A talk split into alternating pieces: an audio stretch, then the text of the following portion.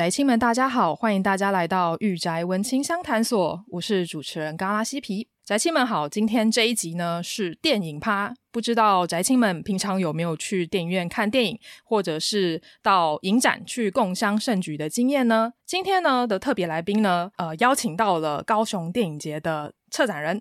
我请洪武。来跟我们自我介绍一下下。Hello，大家好，我是呃高雄电影节 XR 无限幻境的策展人，我叫洪武。嗨，我还是第一次访问到影展的策展人，这让我感到非常的兴奋。然后当然，oh. 对啊，当然也是呃有这个机会可以到呃现场，然后感受到 VR、XR，然后电影的魅力。呃，想要请洪武自我介绍一下说，说您现在在呃高雄电影节。啊、呃，是担任什么样的职位呢？好啊，呃，其实我不是整个电影节的策展人，我是呃高雄电影节里面有一个单元叫做 XR 无限幻境的策展人。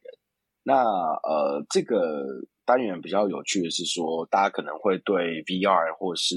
呃相关的 XR 还有沉浸式体验比较陌生一点。那我就大概介绍一下好了，就是呃，我目前是在高雄市电影馆的 VR Film Lab 担任计划统筹。那其实这个呃，VR Film Lab 这个计划是由高雄市电影馆从二零一七年开始，呃，大那个时候的那个计划统筹，他们在国际上就有感觉到一股蠢蠢欲动的力量，这样子，就是说有很多国际影展开始把 VR 这件事情放进影展的单元里面。那他们也开始发现说，这样子的一个虚拟实境的媒介呢，其实是一个创作者非常呃可能会有兴趣，而且。呃，也是一种全新的创作方式，所以呃，当时二零一七年开始，高雄市电影馆的这个计划就开始邀请了非常多的导演，包括杨雅哲啊、陈伟豪啊，然后徐汉强啊等等的一些导演开始制作原创的 VR。我们有个品牌啦，就叫高雄原创 VR。那那一年呢，也开始就是在高雄电影节里面，呃，加入了一个单元，就是 VR 单元这样子。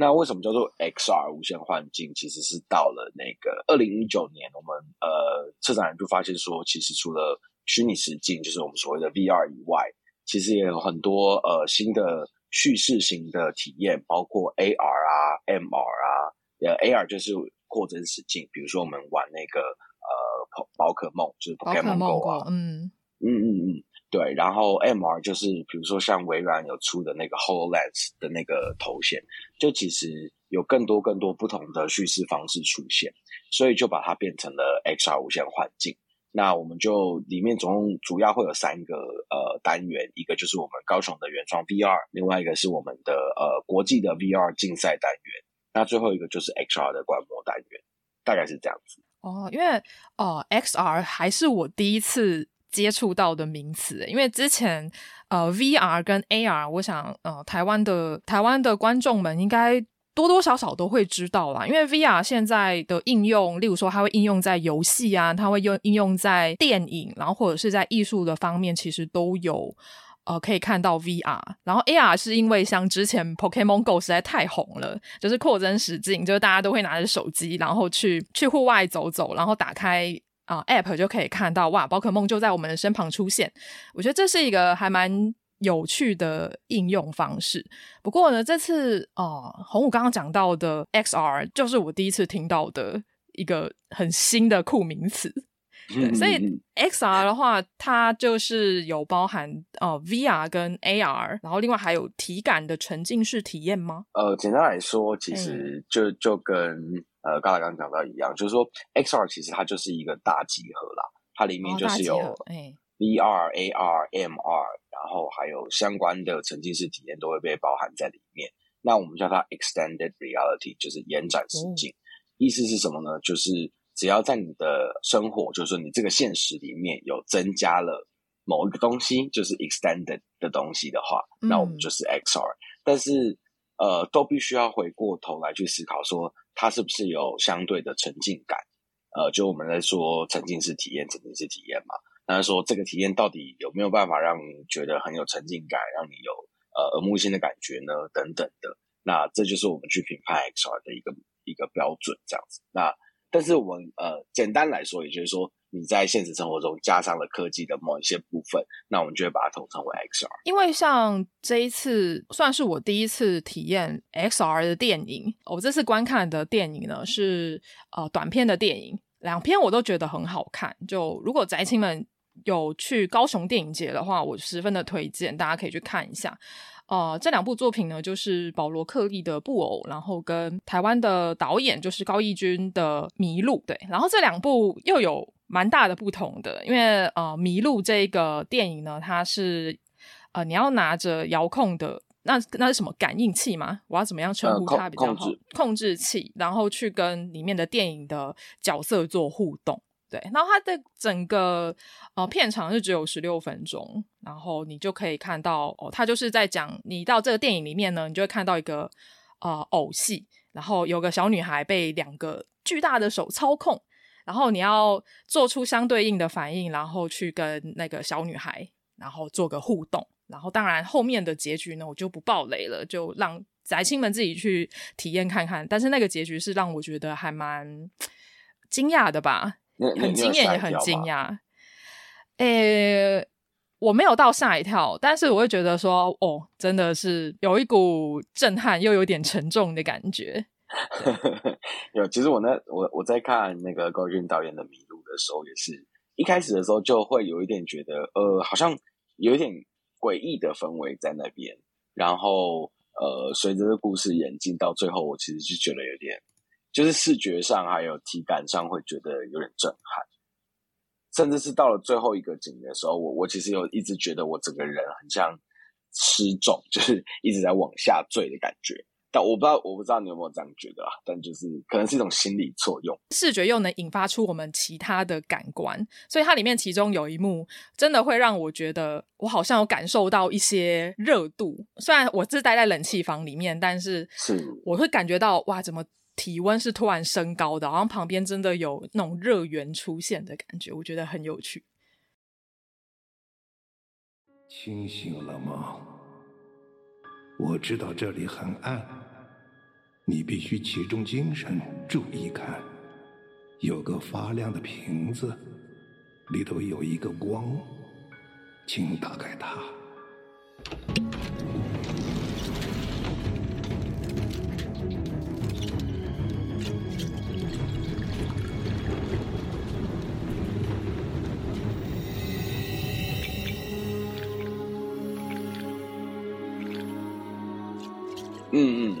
这样讲这样讲，应该大家会蛮想看的吧？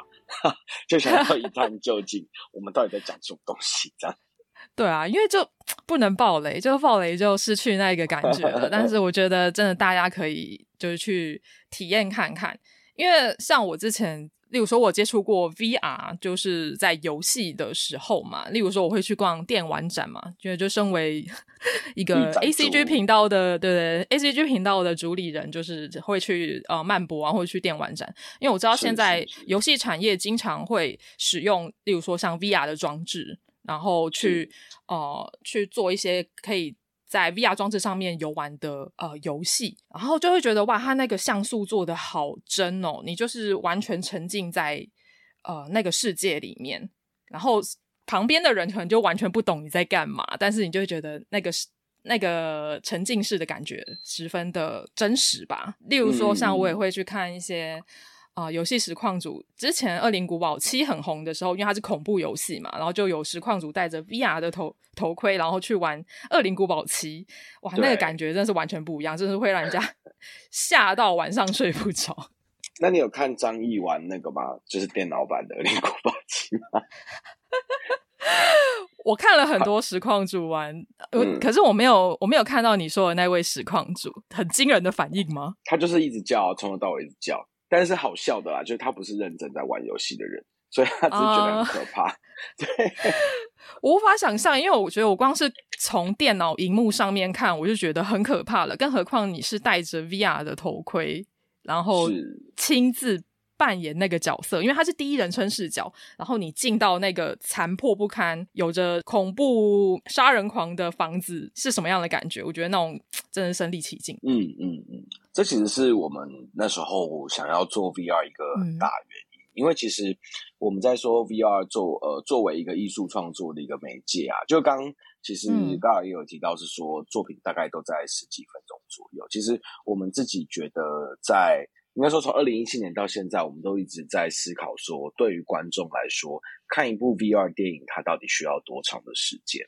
那在呃综合评估完体感啊，还有讲完一个故事的叙事的可能性等等的呃要素之后，我们都会认为说，一部 VR 电影最好置落在三十分钟，不要超过一个小时会是最好的，因为这样子对于观众在戴上这个 VR 眼镜的的时间长度，比较不会造成他们呃生理上的不舒服。因为其实呃我们在玩游戏的时候，呃只要是呃第三人呃对不起第一人称视角的。游戏我们很容易会有所谓的 motion sickness，就是三 D 晕嘛。那嗯，对。然后在 VR 里面，其实是两块荧幕很近的贴着你的眼睛，所以三当你的体感可以越靠近这个作品的真实性的时候，你就比较你就越有可能会有三 D 晕。那当然，这也仰赖就是呃做这个 VR 内容的人，他有没有去思考到作者的体验啊？如果他一直要让你晃来晃去，他可能是。故意要让你觉得不舒服等等的，所以就是我们在评估了所有的问呃所有的这个点点滴滴的要素之后，我们大概都会让作品落在三十分钟左右。所以我们自己的原创作品，呃，像呃之前那个像高一军，你刚刚提到高一军导演之前有做我们的一支原创 VR，叫做《落难神像》。那所以，我我们自己的原创作品大概都会落在三十分钟以内。哎，所以《落难神像》这一部电影哦，现在有办法看到吗？《落难神像》蛮久的了，就是是我们之前的原创。哦、但因为这一次我们有一个呃小小的巧思，应该说我们今年在就是 VR Film 在这个单元啊，就是我们已经制作到今年已经第六第六年了，然后我们已经累积了超过三十几部的原创 VR 作品。嗯那在今年，因为非常开心，终于可以回归实体了，就可以 开展，让大家来我们的剧院，还有我们的仓库，呃，让大家看这些作品。所以我们会有一个呃随选原创，就是说我们过去有呃三十几部作品，我们会把它放在我们的呃在大一区，就呃对不起，博二仓库的大一区有一个那个 VR 体感剧院，让大家可以凭着你只要买任何一部高雄电影节呃 XR 无限幻境的票。你就可以到这边来选看，就是等于我再买一送一啦，我再送你看一部我们过去其中一部原创的 VR 作品这样子。啊，因为刚刚红谷有讲到说，就是你们的体感剧院，因为其实我上个礼拜我才去过高雄，不过是校庆行程。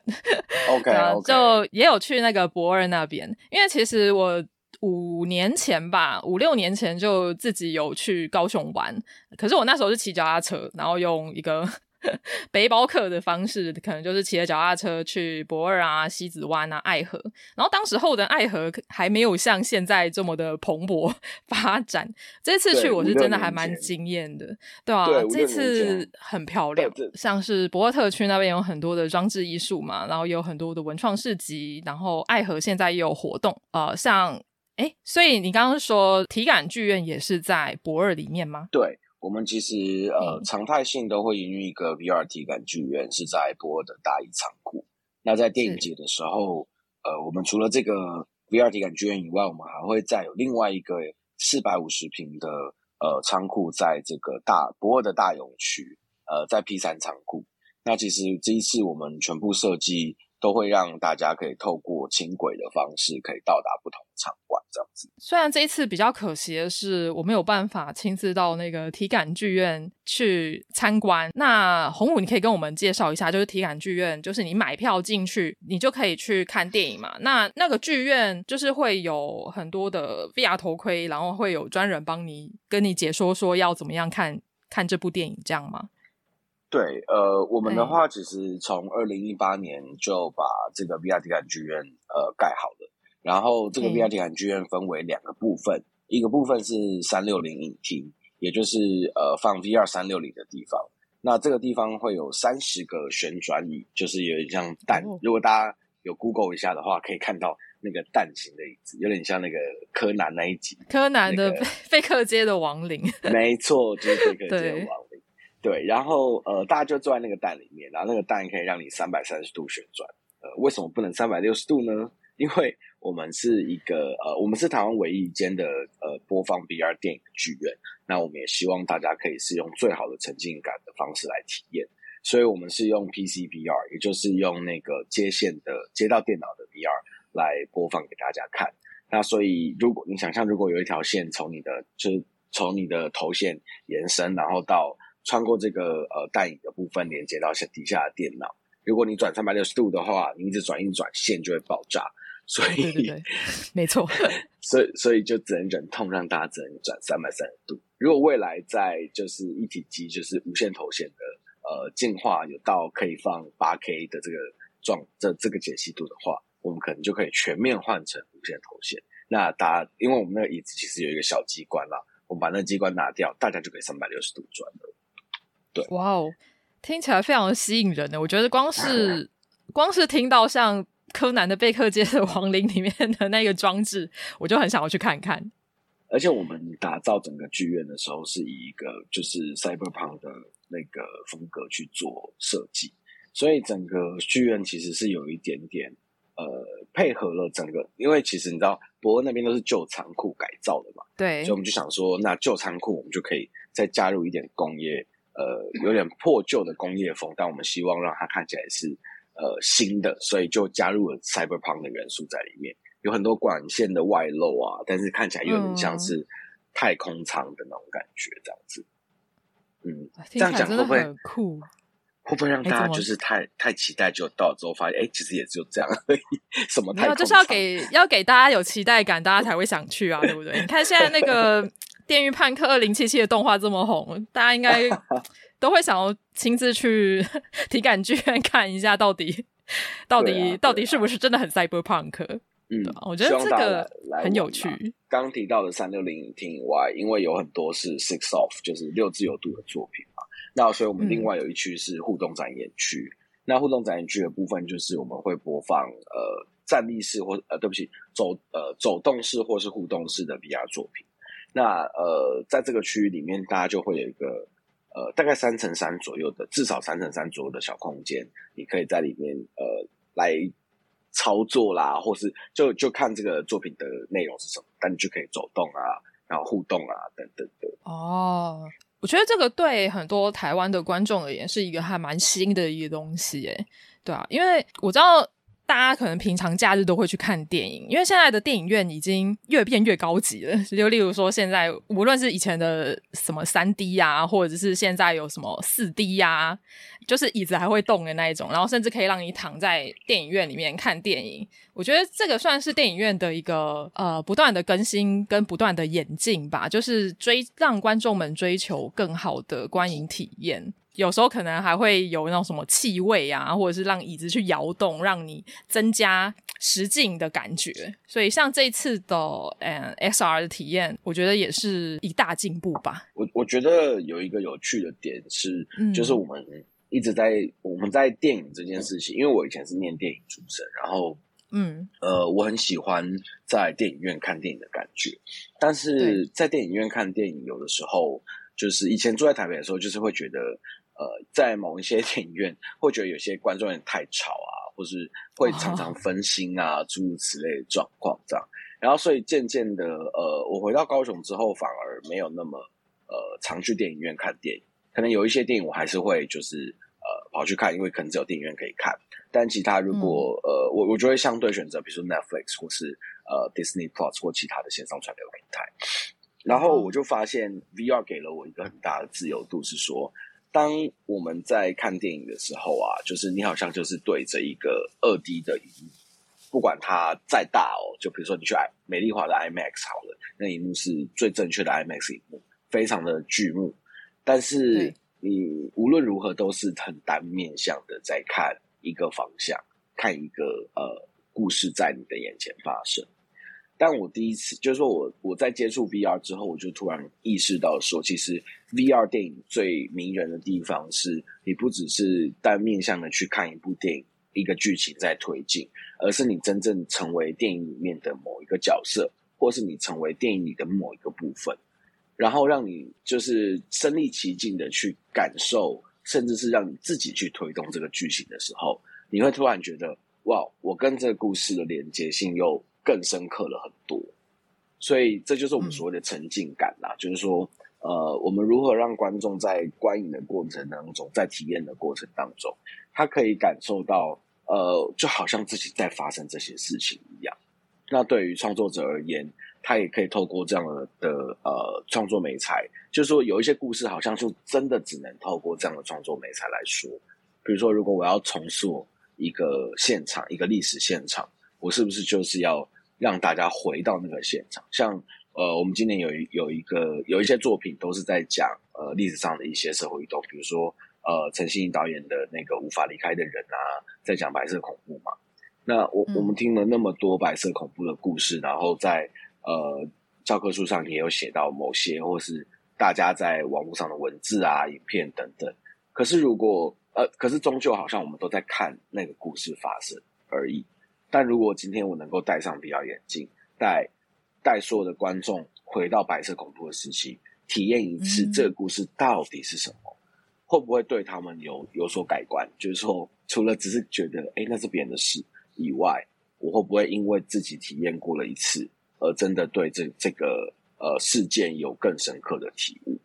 我觉得这是 VR 迷人的地方。哦嗯、这个我真的深感认同。而且刚刚呃洪武有讲到一个，就是你可以成为这个电影里面的主角，然后去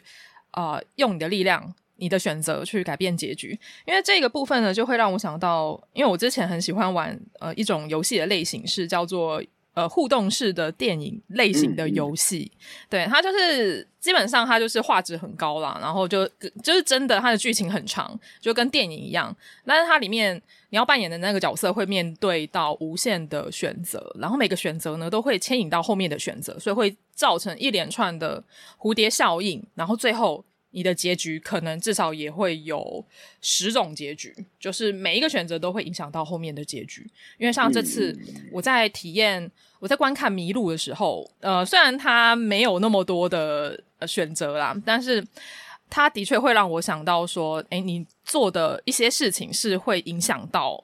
里面的角色的。对，这种感觉我就觉得很有趣，嗯、说不定以后 VR 电影也可以跟刚刚讲到这种互动式呃电影游戏做一个连结，你就可以真正的扮演里面的主角，然后去享受它非常广阔的故事线。对啊，其实呃，在 VR 的就是叙事体验里面有蛮多越来越增加了呃所谓互动的元素在里面，无论是你可以自己去操纵某些指数。而达到不同的目标，就是说里面有一些给你一些选项啦，那你选择不同的选项，嗯、然后最后呃引发不同的剧情，都都是有可能，就是应该说是都已经发生，都已经目前在 VR 的叙事型体验里面的创作范围有发生了。但其实我们都会去思考，说是不是有一条界限，有一点点模糊的界限是呃 between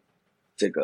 叙事体验以及 VR 游戏的。就是说，我们有的时候会发现有一些作品，它其实真的很棒，而且质感很好，但是它真的太像游戏了。但像我们去年就有有还是让它入围了短短片竞赛，因为我们觉得它的整个故事线，其实现在有很多游戏也是这样，包括你刚刚提到《恶灵古堡》啊，或是说呃那个呃 Steam 上面最最红的那个 Half Life，就是呃诸如此类的游戏，它的故事线其实都设计的非常好。或是 Cyberpunk 2077也是一样，就是，呃，它的故事线都很细，都非常非常细致。然后你可能转个弯遇到 NPC 啊，整个世界观它其实是设定的，就像一个电影里面可能会发生的事情，只是说它让观众有更大的自由度，嗯、然后去不管是去揍人啊，或是去抢架车啊等等的，对。所以我们也都还在一直观看，是说 VR 这个媒材，它还有可能呃发展成什么样的样貌，然后它还有没有其他更多不同的可能性会在未来出现？很多现在很多游戏的剧情，就是它的剧情量已经大到已经足以变成一部完整的电影了。所以这其中，我觉得有时候游戏跟电影的界限好像会有点愈趋模糊。所以假设你们后来影展有那种真见的话。评审们应该也会也会开始思考说，到底这个算是游戏呢，还是这个算是电影呢？对啊，像是翠贝选择，像是翠贝卡影展，他们就有 immersive 的单元，就是沉浸式单元。但他们在今年又再另外设立了一个游戏单元，就是意意图就其实就是把这个、哦、呃游戏跟叙事型的体验把它分开来这样子。因为像刚刚有聊到《迷路》嘛，那呃，另外一部我看的电影呢，就是呃 VR 电影呢，是那个保罗克利的布偶，它跟《迷路》比较不一样，它就没有那种控制器 VR 头盔，但是你可以自由的走动，但是你走到一个边界的时候，它会出现一个蓝色的墙，就说哎，你可能没有办法再过去喽，但是你还是可以很享受呃在他们那个世界观里面。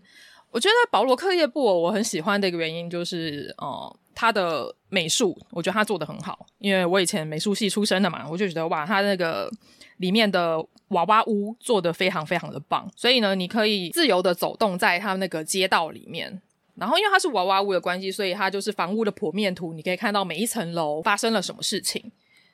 这个会让我觉得有一点像，哦，最近也是很红的，叫做沉浸式剧场。你可以扮演一个角色，然后亲自参与到那个剧本里面，我觉得很有趣。所以保罗克利的布偶也是我自己还蛮推荐，呃，给宅青的呃一部作品。对，保罗克利的布偶其实是一个蛮有趣的，就有点呃是一种蛮讽刺而且荒谬荒谬剧的形式啦。我们我们叫荒谬剧。对，他其实是就是那个导演叫做 Martin，那 Martin 他是在讲他这个故事在讲一个真的画家，就历史上有个画家叫做 Paul Klee，呃，他是一个德国画家，嗯、然后他其实是一个非常呃有一个非常呃美好的家庭，然后呃他每天都会跟他的儿子一起呃用他就是玩的，就他会做布偶跟他儿子一起玩嘛。其实是一个就很爱家，然后又同时在创作，然后也跟社区的关系非常良好的一个一个艺术家这样。那那个时候是就是因为纳粹呃入侵他们这个小镇，结果他就被迫必须先呃逃走，因为他的作品就是呃被全部都抢走，然后他呃妻小啊也都呃可能会有生命危险，所以他就带着大家，就带着自己的呃老婆小孩，也放弃他所有的那个。呃，艺术品就跑到了瑞士，然后到了瑞士之后，就想说可以再过着这个呃新的安全的生活，这样，结果他就开始继续创作，然后在历史上，他最后就是还是被追到了这样子，嗯、然后就就被杀掉。但其实这这个历史事件是一个呃。就是说，我觉得，我觉得马 Martin 他想要做的一件事情是说，在 VR 的这个环境里面啊，就是你其实是可以很自由的去观看每一个角度的。所以也因为这样子，所以有很多创作者在 VR 创作的时候会用呃，刚才刚刚讲到这个娃娃屋的形式，也就是说，呃，让观众可以很近的去看这个娃娃屋里面每一个角落在发生什么事。它其实很细致的一点是说，除了保罗克利跟他的小孩在里面。动来动去以外，其他的地方也都有各种事情正在发生。就是不管是学生在上课啊，或是说呃那边有呃有人在偷懒啊，或者有人在煮饭啊等等的。就其实他 VR 给你一个很呃给给观众一个非常高的自由度，让大家去观看，是说每一个呃小细节都有事情在发生。那如何去让呃如何看这个故事推进，就会变成导演的一个功课。那导演其实就是透过声音，然后还有剧情的一些比较大型的浮动，让你吸引你的眼睛，然后让你看往那个方向去。然后这这是我觉得 Martin 很聪明的一个一个地方嘛，对。然后呃，我我自己会很推荐，除了这一部作品外，还有呃几部相似的作品，它都是以娃娃屋的形式呃出发。然后呃，在今年的那个。动画的那个呃不同性，就多元性里面也有很多。简单来说，就是我我们今年收到了非常多的动画作品，然后发现天哪，大家的那个一到两年的疫情的洗礼后，那个创作力真是大爆发。就是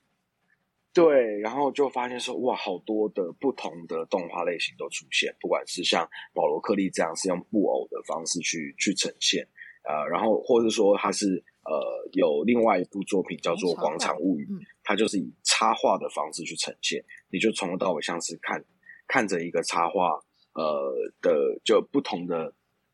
不同的线条，黑白线条跟简单的颜色，然后就讲完了一个非常厉害而且非常精彩，在讲就是社会如何演进到自我毁灭的一个故事。啊，这部作品也是在今年的九月的那个威尼斯影展的时候拿到这个银呃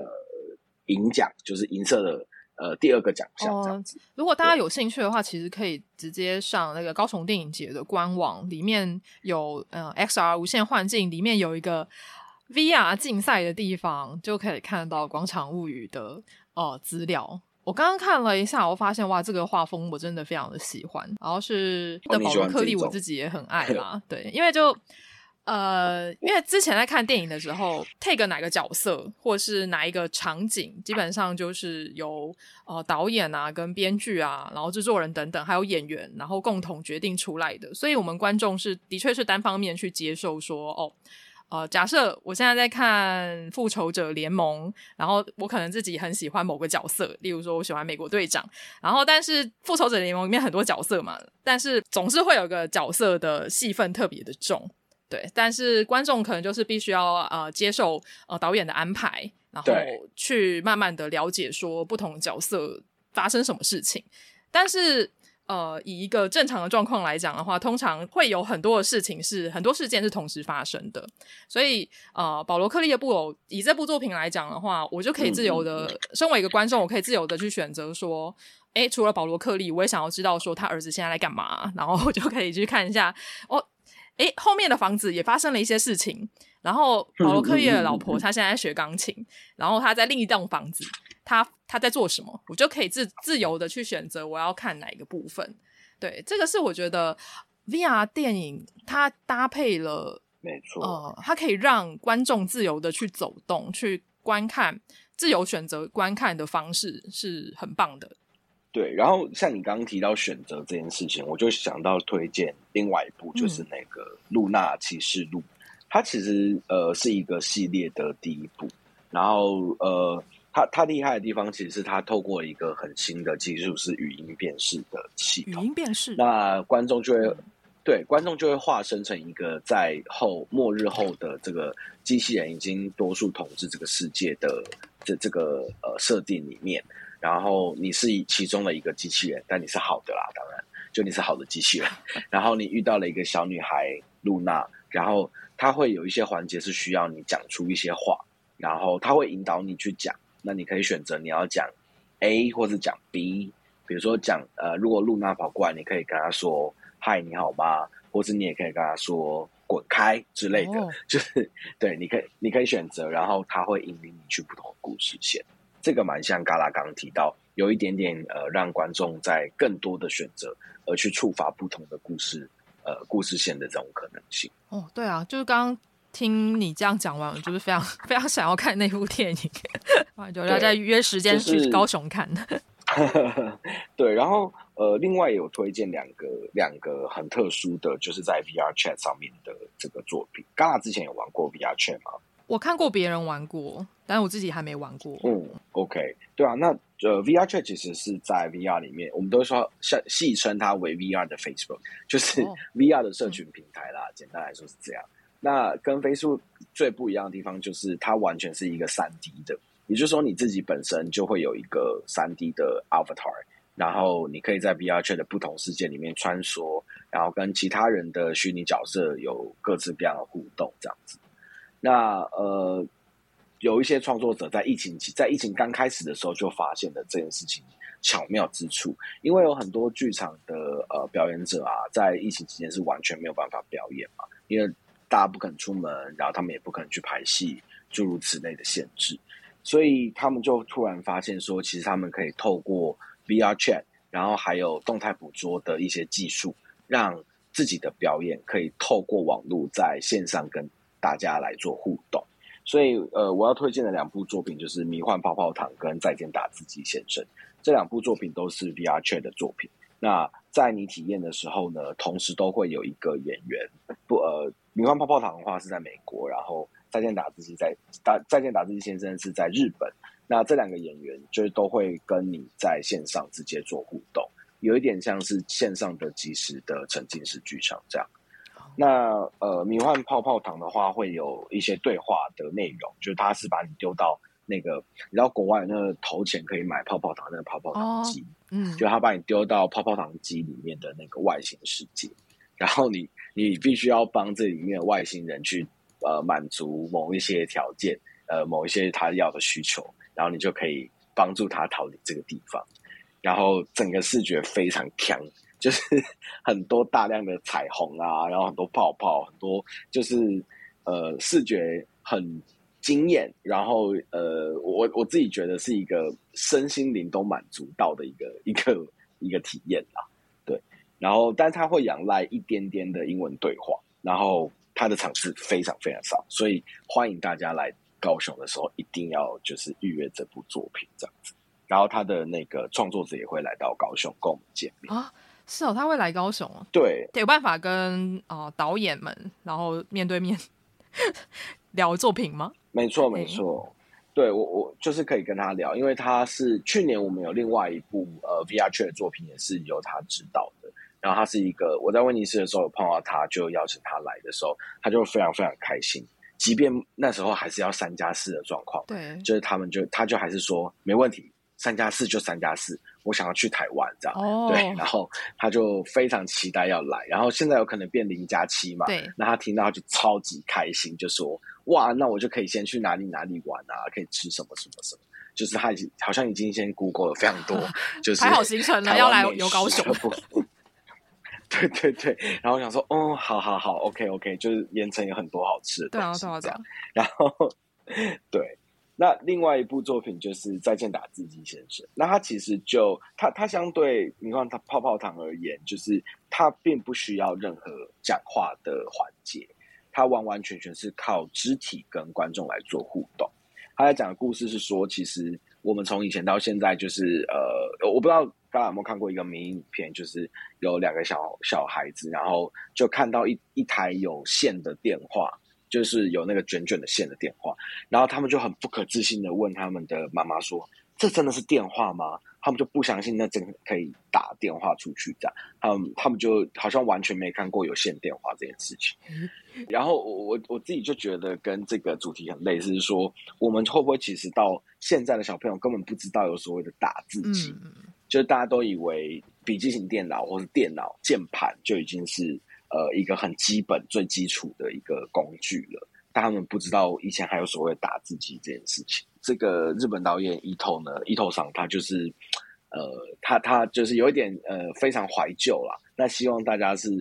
带，他就带着大家回去看这个打字机的一个演进，然后的这个进程，然后让大家慢慢去感受到打字机是怎么样被取代，渐渐的不被需要。但是最后，就他就是邀请你跟打字机跳一场舞，然后你可以去呃，这个这个演员呢会引导你去做一些动作，然后让你去触碰这个打字机的按键，然后你就会突然觉得哇，这好像是在跟打字机先生最后一场，就是有点 farewell 要跟他永别的那种感觉，然后跟他跳最后一支舞，然后打字机好像就会从此消失在这个世界上的感觉。就我自己觉得是一个笑中带泪的一个作品啦。听起来非常的不知道什么，就总觉得有点感伤哎。但是我我自己我自己能了解那种呃怀旧的怀旧的浪漫吧。就因为真的现在科技时代演进的太快了，就真的我们现在已经很难看到打字机的本体了。我知道现在有一些键盘甚至会做成那种复古打字机的样貌，没错，对，但是那个就是一个 复古而已啦。就现在打打字机的本体几乎已经找不到，你可能要到那种二手古董店。因为像我之前会在 IG 上面，就是跟我的粉丝们，就是跟宅青们互动嘛，然后之前就。从我家的柜子里面挖出录影带，对，录影带，然后跟红色的跑车那种卷带器，然后大家都说、哦、哇，哎、欸，好怀念哦，超级对，然后很多人都不知道那个东西是什么耶，真的、哦，对啊，那个不是就是每人家一定要有一台那个红色跑车吗？就是过带器，就是回带器，对对对对对对，但是真的。现在比较年轻的朋友们可能就不知道了，对，就是时 时代的代沟嘛。啊，好吧，这样是不是就透露就是年纪很大？没关系，我我 也还好吧，我我已经不在意这件事情了，因为看看看动画也是啊，因为我就会跟大家分享说我童年在看什么动画，就发现哇，大家的童年已经不是我的童年了。哦，等一下讲到动画这件事情，嗯，我那天有看到一个 Twitter，他讲说，就是日本人有就。呃，在说哎，你们小时候看什么作，看什么漫画、动画这样？然后他们就说，哦，看《钢之炼金术师》啊。哦、然后就说，然后就大家就说，没有，《钢之炼金术师》是爸爸在看，爸爸就不是年轻人在看。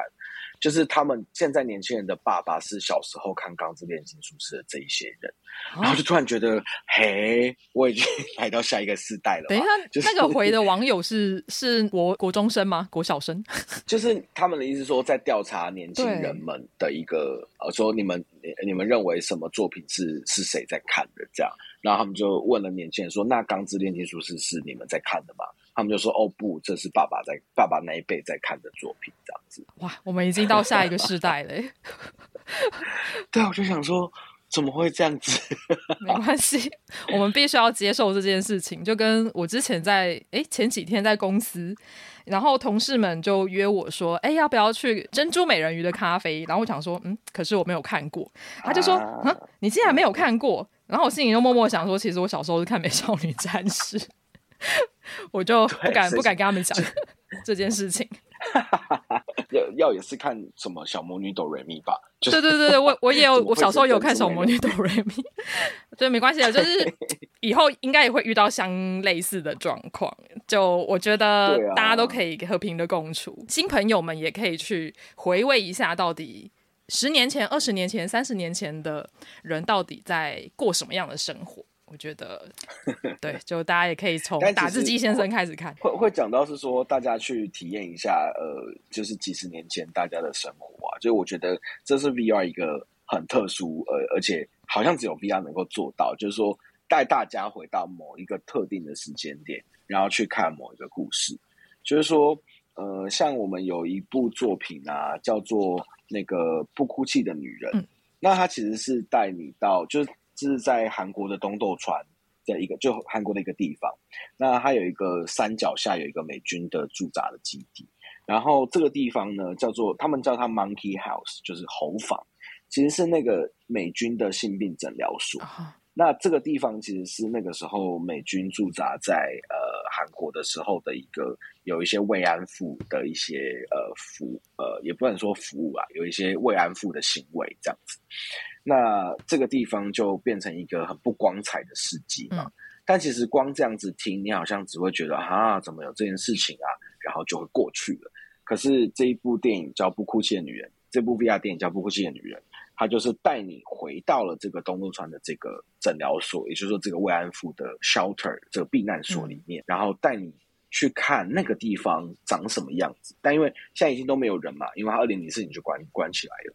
那但但是你透过回到那个场域，然后去看到他们的某一些生活痕迹，比如说有些人的牙刷可能还放在琉璃台上面，然后可能旁边有一些卫生纸啊，然后有一些抹布，甚至有一些拖鞋或是内裤等等的，你就会慢慢的去想象说，哇，那个年代到底发生了什么事情？然后也，我觉得也，如果你是用二 D 的影片去看我刚刚叙述的这些东西，你可能就只会就是睡着，会觉得很无聊。嗯、但是你用 VR 的方式去看的时候，你会觉得你好像真的被带到那边。然后其实没有画面上可能没有太多东西出，没有太多东西会让你觉得害怕，但是看着看着你就开始觉得有点恐惧。因为你的脑袋里面，你的想象力开始告诉你说：“哦，这里会不会曾经是怎么样？那里会不会曾经有什么发生什么事情？那一条红色的是血迹吗？还是那个是什么吗？”然后你就会真的好像被带到，有点像你去探险，你去一个废墟探险一样，然后就开始害怕。这是我觉得三就是 VR 的电影最厉最让人觉得呃很很很惊人的地方啊。对嗯，完全的认同诶，因为像，因为其实我之前呃有去景美的人权园区，然后就亲自去那边看过，呃，以前的政治犯被关的那些地方，其实到现场是会感觉到一种肃杀的气氛的。但是如果你把这件事情，嗯告诉用口述的方式告诉其他你的朋友们，他们可能很难去想象那样的生活吧，或者是呃现在的没有经历过白色恐怖时期的，可能我们这一辈的人不会有那种感同身受的感觉，可能最多就是从呃书本然后课本上面文献资料里面阅读到这些讯息，就算你到二二八纪念馆去看，你可能也没有那种。感觉吧。你到博物馆看，也只是看到一些资料跟图像而已。所以，如果真的要让年轻的一辈是感受到说以前真的这些事情发生的历史，然后希望现在不要重蹈覆辙，让他们有感同身受的感觉的话，的确，呃，VR。或是游戏的确会是一种可以加速年轻人去理解历史的一个方式。嗯，没错。像今年我们有一部那个陈信怡导演的新作品，嗯，也就是刚拿下这个呃威尼斯的最就威尼斯的 VR 的单元的金奖的作品，叫《无法离开的人》。那他其实就是带你到他们到绿岛的绿岛监狱去做拍摄。那因为绿岛监狱现在已经变成一个观光的景点，嗯，所以它里面有很多的蜡像。那就躺在这个那时候监狱的这个床板上面，那这故事就从这个蜡像的这个空间开始，然后突然一突然间一转眼就变成了这个真人演员，然后就开始有一个故事呃开始发生，带你回到白色恐怖的时代那边到底发生了什么事情这样，然后呃这部电影。为什么会让人家觉得呃如此的震撼？然后甚至是如就做这么高规格，甚至拿下了威尼斯的最高荣誉。我觉得有一个很重要一点是说，它让你回到了一九五零年代，呃，好像你真的走了一遭，就是意识被传输回去一九五零年代一样。然后呃，走过这些呃政治犯在牢狱里面的生活，然后也同时感受到他们的家人。朋友们对他们的忧心啊等等，然后真正的看到，就是你在里面有很多环节，你是真的会觉得有点害怕。就是说，当那些军官在就是呃就是吼那些老老犯那些犯人，因为大家没有被，应该是比较少人有被呃关进监狱的经验吧，所以并不知道说那个呃状态下会被怎么样对待。可是透过 VR。你就会被呃，你就会突然觉得你身处在那样的环境里面，而且你就真的在被呃像个刑犯一样对待的时候，那恐惧感是非常非常直接的。就是我们多数的呃，我们的同事啊，看完之后就都会就是以泪就整个哭到不行。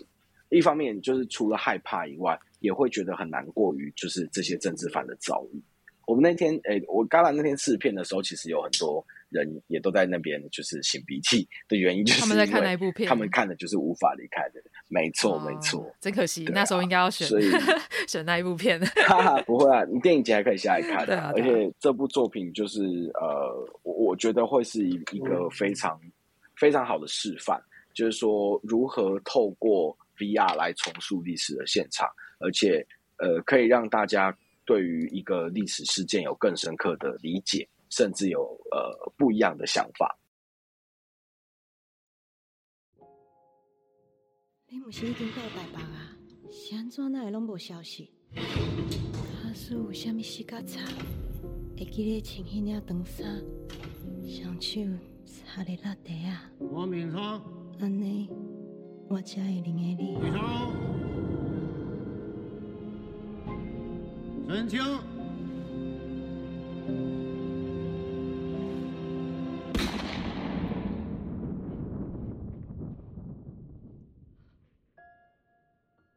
咖米想袂到，我阁会伫做梦。伫梦中，我正做一只尾鸭，自由自在，夜夜飞。我伫遮等一个人，伫等一个人。希望你看完了后，会使帮我传出去。嗯。觉得这个是现代科技蛮进步的一个算福音吧，就是可以让我们这些观众身临其境到这个过去的现场，对，把意识传输回去。我觉得刚刚洪武讲的非常的棒。那我想要请洪武就是推荐说，那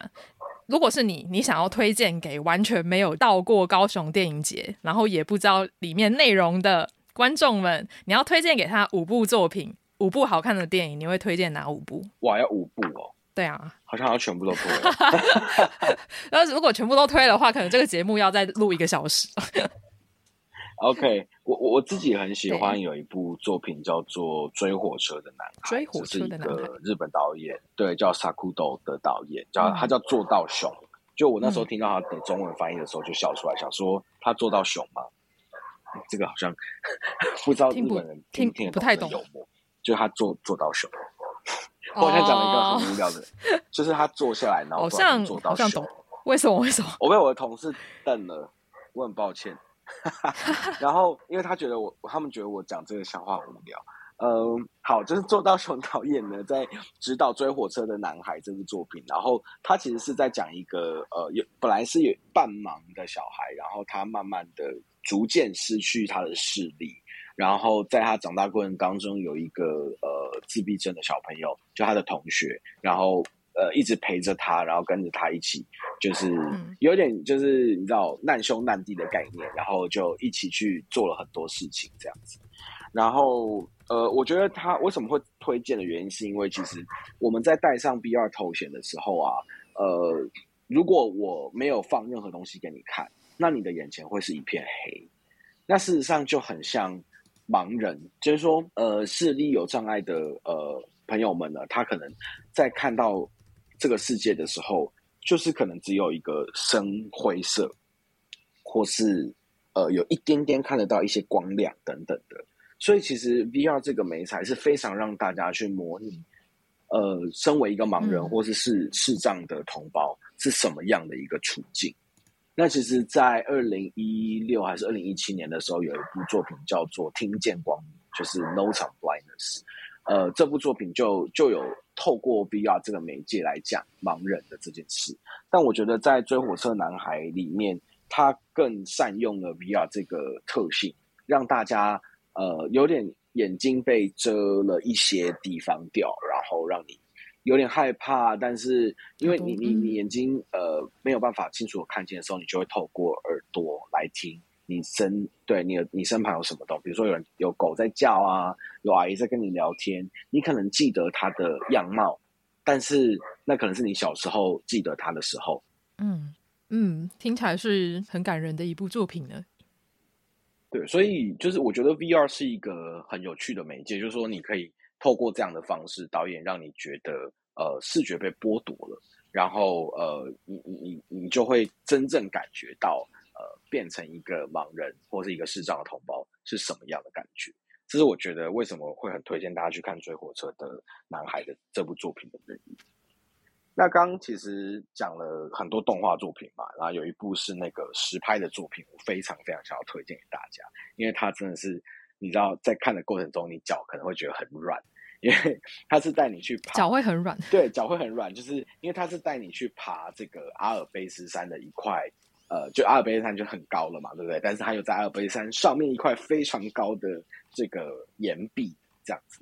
那它.它叫做极限攀登阿尔卑斯，它是呃有一个这个呃无绳攀岩家，无绳攀岩的顾名思义就是他攀岩的时候是完全没有绳子的，没有安全设备的，所以 大家会跟着他的。是什么赤手攀登吗？没错，赤手攀登就是哇塞，在讲这一个人叫 Alex Honnold，他。对对对对对，对赤手赤手攀登，记得他，他非常呃，就是应该是说纪录片的时候，我们就已经感受到这个所谓赤手攀，就是无绳攀登的这种危险性。但是你想想看，如果你在看赤手攀登，但是你是在 VR 环境里面的时候，你就会跟着 Alex Honnold 一起爬上这座岩壁，这是一个非常就是一般人完全无法体验到的这这这一趟旅程。然后呃，为什么除了除了很高很可怕以外，呃，但其实也没有到真的很可怕，因为它所有的呃实拍都会相对的静止，就是看着它慢慢往上爬。但是你就看它一步一步的往上爬的时候，你就会想说，这一步如果踩错，哇，不得了！当然，因为电影最后有拍成嘛，所以就你你你大概也可以想象是说，他就是有好好的真的爬上了顶峰，然后回到 人世间。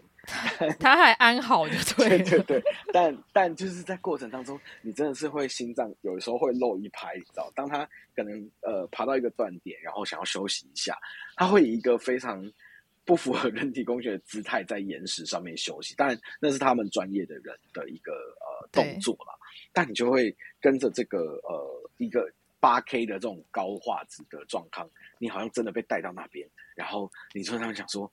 这样真的可以吗？那个会不会像电影里面那个石头就开始剥落，然后又发生什么样不好的事之类的？所以我觉得是一个蛮蛮能够让你修身养性的一个作品。就是你所有有哇，好想看哦，情绪激动的时候，你都会需要冷静下来说，好，我我我要冷静一下，他他没事，他没事这样。然后呃，有另外一个点，我觉得非常推荐大家去看，是因为。呃，他的在拍摄的过程当中，你几乎看不到，或是你察觉不出来摄影机到底在哪里。然后，嗯，这这件事情是非常厉害，就是说，因为我们如果感觉到摄影机在哪里的时候，你会有点出戏嘛。但他最厉害的地方就是，你完全感受不到摄影机在哪里的状况之下，你就真的像是跟着 Alex Honnold 这个人爬了一趟这个岩壁的感觉。他的片长其实有一个小时。但看完你其实不会觉得有一个小时那么久。嗯，我应该会把这一部作品就是推荐给我身旁有在暴食的朋友。嗯，因为哦、呃，像如果有持续在追我 IG 的宅青们，应该多多少少会知道我前几个月开始有持续去暴食。对，但当然我没有办法跟 Alex Honnold 一样，就是去爬那种。户外的，然后那种巨岩，我们都是在室内安全的，例如说可能就一层楼高的那一种，然后当然也是没有绑绳，因为暴石没有绑绳嘛。对，如果你是要去什么先锋啊，你才会绑那个安全绳。是，因为先锋它可能就会到四层楼、五层楼那么高，嗯嗯，对，摔下来会死人的那一种就一定会绑绳。但是暴石的话，就是它很安全啦，就你下面它下面就会有一个。非常厚的一个垫子，然后它就会要求你爬到最上面的顶端的时候，你下来的时候一定要呃做好安全坠落，对，不然其实也有可能会受伤，对啊。只是我因为我都是室内，我不敢去外面像 Alex Honnold 一样，就是极限攀登。世界上应该没什么人敢做这件事情。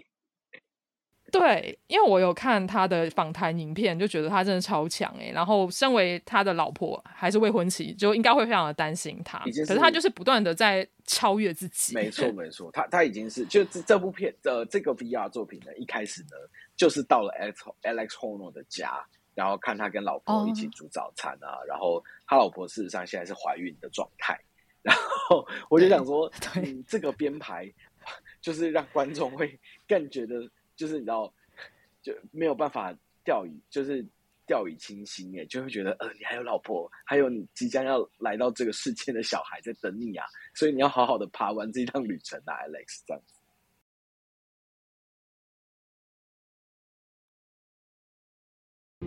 I've been climbing pretty much full time for 25 years at this point. It's a pretty long time. Some people must watch me and think that I'm crazy and that I'm going to kill myself. But they don't see all the training and time and preparation that goes on behind the scenes. I mean, I don't just turn up and free solo these huge routes. That actually would be pretty crazy. It's very meta. Yeah, yeah. I'm watching myself in 3D. I'm shooting a VR film to highlight the free solo. 对啊，真的是超佩服的。所以我真的推荐，无论你有没有去抱石，都可以去看一下，就是如何超越自己的男人。 然后我们今年除了竞赛的单元以外，也呃每年从二零一七年开始，我们就有原创的单元嘛。那今年的话，我们总共有六部作品会跟大家，会在电影节做这个世界首映。那呃，这六部作品分别就是有许志彦导演，就是呃谁先爱上他，还有我没谈那场恋爱的导演许志彦，他的第二部 VR 作品，他第一部是旧家，然后旧家其实就已经有入围了威尼斯。那他这一次呃新的作品叫做《诺蒂》（Noddy），然后他在讲一个捉迷藏的故事，也就是说，就是呃，刚刚应该有玩过捉迷藏，对不对？有。那你在玩捉迷藏的时候啊，你是不是找个地方躲起来？但你躲起来是你希望大家找不到你，还是你希望被找到？嗯嗯，我那时候应该是希望不要被找到。嗯。对，这这是一个有一点点哲学的问题，就是说，你希望躲起来的时候是不被找到，还是你躲起来的目的事实上是被找到？就是说，捉迷藏如果到了最后你没有被找到，其实你是赢了嘛，对不对？你就成为这个游戏的赢家。是。可是，呃，如果你没有被找到的话，你是不是就被忘记了？就是说，啊，对，你是不是就呃不在大家就是大这个这个故事走到一个阶段，你就会突然意识到说，大家是不是忘记我还在这里了？然后呃，那这样子的话，我我我我我存在这个世界上还有意义吗？就是我觉得这个是导演他对于自己的状态的一种很有趣的一个一个反一个 review 啊，就是一个回顾。那呃，当大家他看起来是一个很童趣的片子。但他其实是在讲说，我们长大之后啊，有的时候我们会觉得很烦啊，就是工作很烦。然后，比如说住在台北的时候，就觉得台北很多车很多人，你又想要找到一个呃清静的地方，你想要躲起来一下子这样。可是你就会想说，你躲起来，你是真的想要呃不被大家知道吗？还是说你事实上是希望大家发现，哎哎，洪武你不见了，你不见了，对，你去哪里了？你还好吗？然后进而去关心你等等。那导演那时候是拍完两部长片之后，他其实觉得有点心有有点累，所以他就举家搬到了宜兰。然后刚到宜兰的时候，嗯、他在访谈里面就有提到说，他觉得很爽，就没有人理，没有人找到他，然后他可以很轻松，每天就是做自己想做的事情啊。一个礼拜、两个礼拜，他都觉得哇，这个生活太棒了。那过过了一个月之后，他就开始想说，嗯。怎么？大家是不是忘记我了？就是 忘记我了，被忽略，就怎么都没有。哎，讯息越来越少了，然后也不知道大家在干嘛。哎，也没有说一定要去什么酒局啊、饭局啊、谁生日啊什么。渐渐的，他就开始觉得有一点点，就是心情开始有点转弯了。然后他最后最后发现，其实他这个躲起来的这个行为，他最后他事实上是希望被找到的。那。他就透过这个 Noddy 这个作，就诺地这个作品的，那想要让观众来思考是说，当我们想要躲起来的时候，你是希望被找到，还是你是真的希望没有人知道你在哪里，你真的可以永远都不见了这样子？我觉得是一个，哦、我觉得是很棒的剧情哎。对，就是蛮推荐大家看，就是说长，而且这是看起来像是一个童话，但事实上是大人们，就是说你长大后你才会理解这个奥妙的的一个作品。对啊，就是我知道，呃，我自己也是会有这种感觉，就是我想要自己，有时候人太多会觉得有点烦，想要自己待在家里好好做自己的事情，然后远离尘嚣啊，或去自然啊、大自然那边看看海啊。但是久了之后会会发现，其实人还是群居的动物，诶，你还是会想要跟其他人哦、呃、有所连接。对啊，这这是一个矛盾的心态吗？可可能真的要活。可能真的要活到一个年纪，才会觉得，嗯，我就是不要跟任何人联络是好的吧。但我觉得，以现在的状态来说，好像都还是觉得，无论如何，会希望被关心，会希望真的像刚才讲的，就是会希望还是有维持基本的人与人的连接。这样、嗯，对啊，对。那呃，除此之外，今年原创作品还有一部，也就是有入围原那个呃威尼斯竞赛单元的《红尾巴》。然后呃，今年因为去年我们展了上集嘛，那今年会以完整版的形式跟大家见面。它是一个呃由刘冠廷跟陈竹生两位配，还有吴以涵三位配音的一个作品。哦、那他在讲一个小男孩的旅程，他一直在找一条红尾巴。那这条红尾巴事实上呃是什么呢？就是非常呃需要大家自己去探索，这样子不能暴雷。我真的很喜欢竹生呢。对，它是一个有一点暗黑的童话。但就是它的整个品质非常非常的精致，就也很推荐大家去看。那除此之外，还有就是黄新建大师的一个新作品，那叫做《演与我》。那他是跟这个法国的一个电子乐的呃非常非常大师级的人物，就是 Jean Michel 合作，然后在讨论监控这件事情，就是 surveillance。那监控这件事情，其实是说，我们其实有很多不同的层面可以来看，什么叫做监控。那呃，有比如说一段关系、感情关系里面，爱人跟人的爱，也有可能会变成某种监控。那或是说，父母对小孩的教育，也可能是一种监控。嗯，甚至是小孩去照顾，像我们去照顾年迈的父母，也可能会是一种监控。那他就用这种。呃，不同的角度来切入去讲监控这件事情，融入了很多大量的民音文化，就是说呃，有很多奇怪的肢体动作，然后有很多迷音的这种梗在里面，然后我觉得整个体验非常有趣，然后很丰富，然后非常推荐大家去看这样子。对啊，因为刚刚讲监控，我也想说，难不成又是想要想要谈什么政府对于人民的监控啊、不自由啊等等的。不过你刚刚讲到说，例如说像嗯、家人对于小孩，或者是小孩对于年迈的父母，然后甚至是你的最亲近的人，他很有可能都是一个监控。例如说，例如说像。你的另一半会打电话问你说：“哎，你在哪里啊？你什么时候回来呀？是不是有时候也是一种监控呢？”嗯嗯嗯、对，这个监控的意思可能是很很多面、很多面性的、很多样化的。就是我我觉得是一个蛮，而且这一次黄心颖导演又透过一种有一点迷音，然后有一点就是呃，整个视觉非常非常丰富，而且动态非常活泼的状态，我觉得大家应该会蛮喜欢这个作品的。以上五部就是我要推荐给大家的作品吧。哎，好像有点超过五部，但无所谓，我就是要推荐这几部作品。我懂，就是非常想要把自己喜欢的东西推广给所有人的心情。是是是。这样听完，我真的这五部我都会想看呢。我现在就是马上想要把那个《极限攀登》推 推广给我朋友，对吧？希望大家今年电影节是 十月十四号到三十号。然后，呃，我们就是有卖单场票，一张是两百块。那如果你在早鸟，就是电影节之前买的话，一张是一百六十块。那如果就是你真的打算要下来，比如说三天两夜啊之类的，你其实可以参考我们的这个套票，就是我们有一个三千元的 VIP Pass。那三千元听起来很多，对不对？嗯、就很贵，对不对？但其实三千块你是可以看到三十、嗯。我们总共有三十五部作品，然后。每一部都可以看，然后你只要预约得到，有一些作品你还可以重复看，等于有点一票玩到底的概念，所以我觉得是蛮划算的。你买套票，然后你全假设你真的全部都看，那一部真的就是不用一百块，不是吗？对对，是真的是这样。我觉得蛮推荐说大家就是可以直接，例如说像廉价就订个。订个票就下去高雄，然后顺便玩一下爱河啊。刚好爱河现在我记得也有活动啦，然后也可以去博二走走，然后当然也可以去高雄电影节看那么多丰富的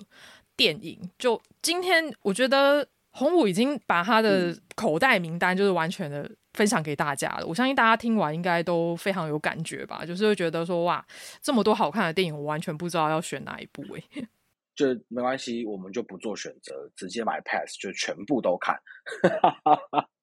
哦，就是小朋友才做选择，我全都要的概 念。没错，没错。而且我们这一次还有一些特殊的活动，像我们有一场这个 VR 的演唱会，就 XR 演唱会啦，就是我们找到了大象体操跟血肉果汁机这两个组、啊、这两个团，然后我们会来在十月二十一号呃礼拜五的晚上。会有一场就是请神造梦的一场演唱会，那会在演唱会两个桥段邀请呃部分的观众带上头戴式显示，带带带上 VR，然后看 VR 的内容，然后现场是 live band 的演奏，这样子。就是呃一个蛮我们第一次挑战，也希望它会变得很赞的一件的一个共感经验，这样子，欸、很酷哎，因为。因为我之前会去看那个，例如说像血肉果汁机，他们现场就是很疯狂哎、欸，对，就是他们的粉丝都会这什么互相撞来撞去之类的。对啊，就是我们这次就希望大家透过 VR，就是我们说 VR 是数位观落音嘛，那好，我们就是用 VR 让大家感受一种把神请下来，然后跟大家一起一千两百个人做一场梦的，一起做一场梦的这种感觉。真的，我觉得你刚刚这个形容真的太棒了，就是数位观录音，也就是让你的意识潜到另外一个世界里面，真的很棒。所以，如果大家有更多的想要知道的内容啊，都可以上我们的官方网站。然后，呃，我们从今就是九月二十五号开始卖票，然后呃，大家都可以上年代售票系统去。买你想要看的片子，然后你可以直接划位，也不用担心说你买了票结果没划到位啊之类的。那就希望大家可以十月十四号到三十号来高雄找我们玩。我觉得直接套票买下去了，然后顺便去高雄玩。那那最后洪武你在地高雄人的私房景点一个好了，就是你会带朋友们去的，哦、你会带朋友们去的私房景点，或者是你很推荐的地方。对，呃，我会带朋友们去。可能就是去 VR 体感剧院吧，硬要讲，硬要硬要讲那个体感剧院，好，没关系，没有，应该是说，我觉得呃，那一个区域都蛮蛮值得去，而且那时候又有那个台湾设计节，所以、哎哦、呃，大家其实是可以一起下来一一一次全部看完。那如果真的要推的话，我会推吃的吧，因为盐城区真的很多美食，所以大家就是可以呃。有一个那个有很多网络上面有很多嘛，就是可以边吃边玩，边吃边玩这样。嗯嗯，没错，因为真的博二现在变变得很丰富啊。就无论是你想要看什么画展啊，或者是你想要逛文创市集啊，然后你想要看电影啊，其实那边都有，就非常推荐大家可以去高雄那边走一走。好，那最后最后。呃，这次玉仔文青商谈所跟高雄电影节有合作，因为这一集播出之后，呃，大家应该就可以在我的 IG 上面看到贴文。呃，我在贴文里面会举办一个抽票的活动，然后会有十组的序号可以提供给呃宅青们，只要你有序号的话，你就可以免费收看一个单元的短片作品。就刚刚听了这么多的推荐，我想大家应该都非常的期待，就是高雄电影节的电影吧。就假设假设假设假设你真的挤不出时间到现场的话，你也可以呃利用线上影展的呃来参与高雄电影节哦。好，还是请大家来高雄电影节看电影。如果你喜欢这一集节目的话，欢迎到 Apple Podcast 帮我按个五星好评，然后也请到 Spotify、KKBox、First Story，然后留下你的留言。然后，并且追踪玉仔文青商谈所，你就不会错过更新喽。好，那今天非常感谢洪武利用一些时间跟我们分享高雄电影节这么多这么棒的作品，非常感谢你来玩。谢谢，谢谢嘎啦。那让我们下一集再见喽，拜拜，拜拜。拜拜。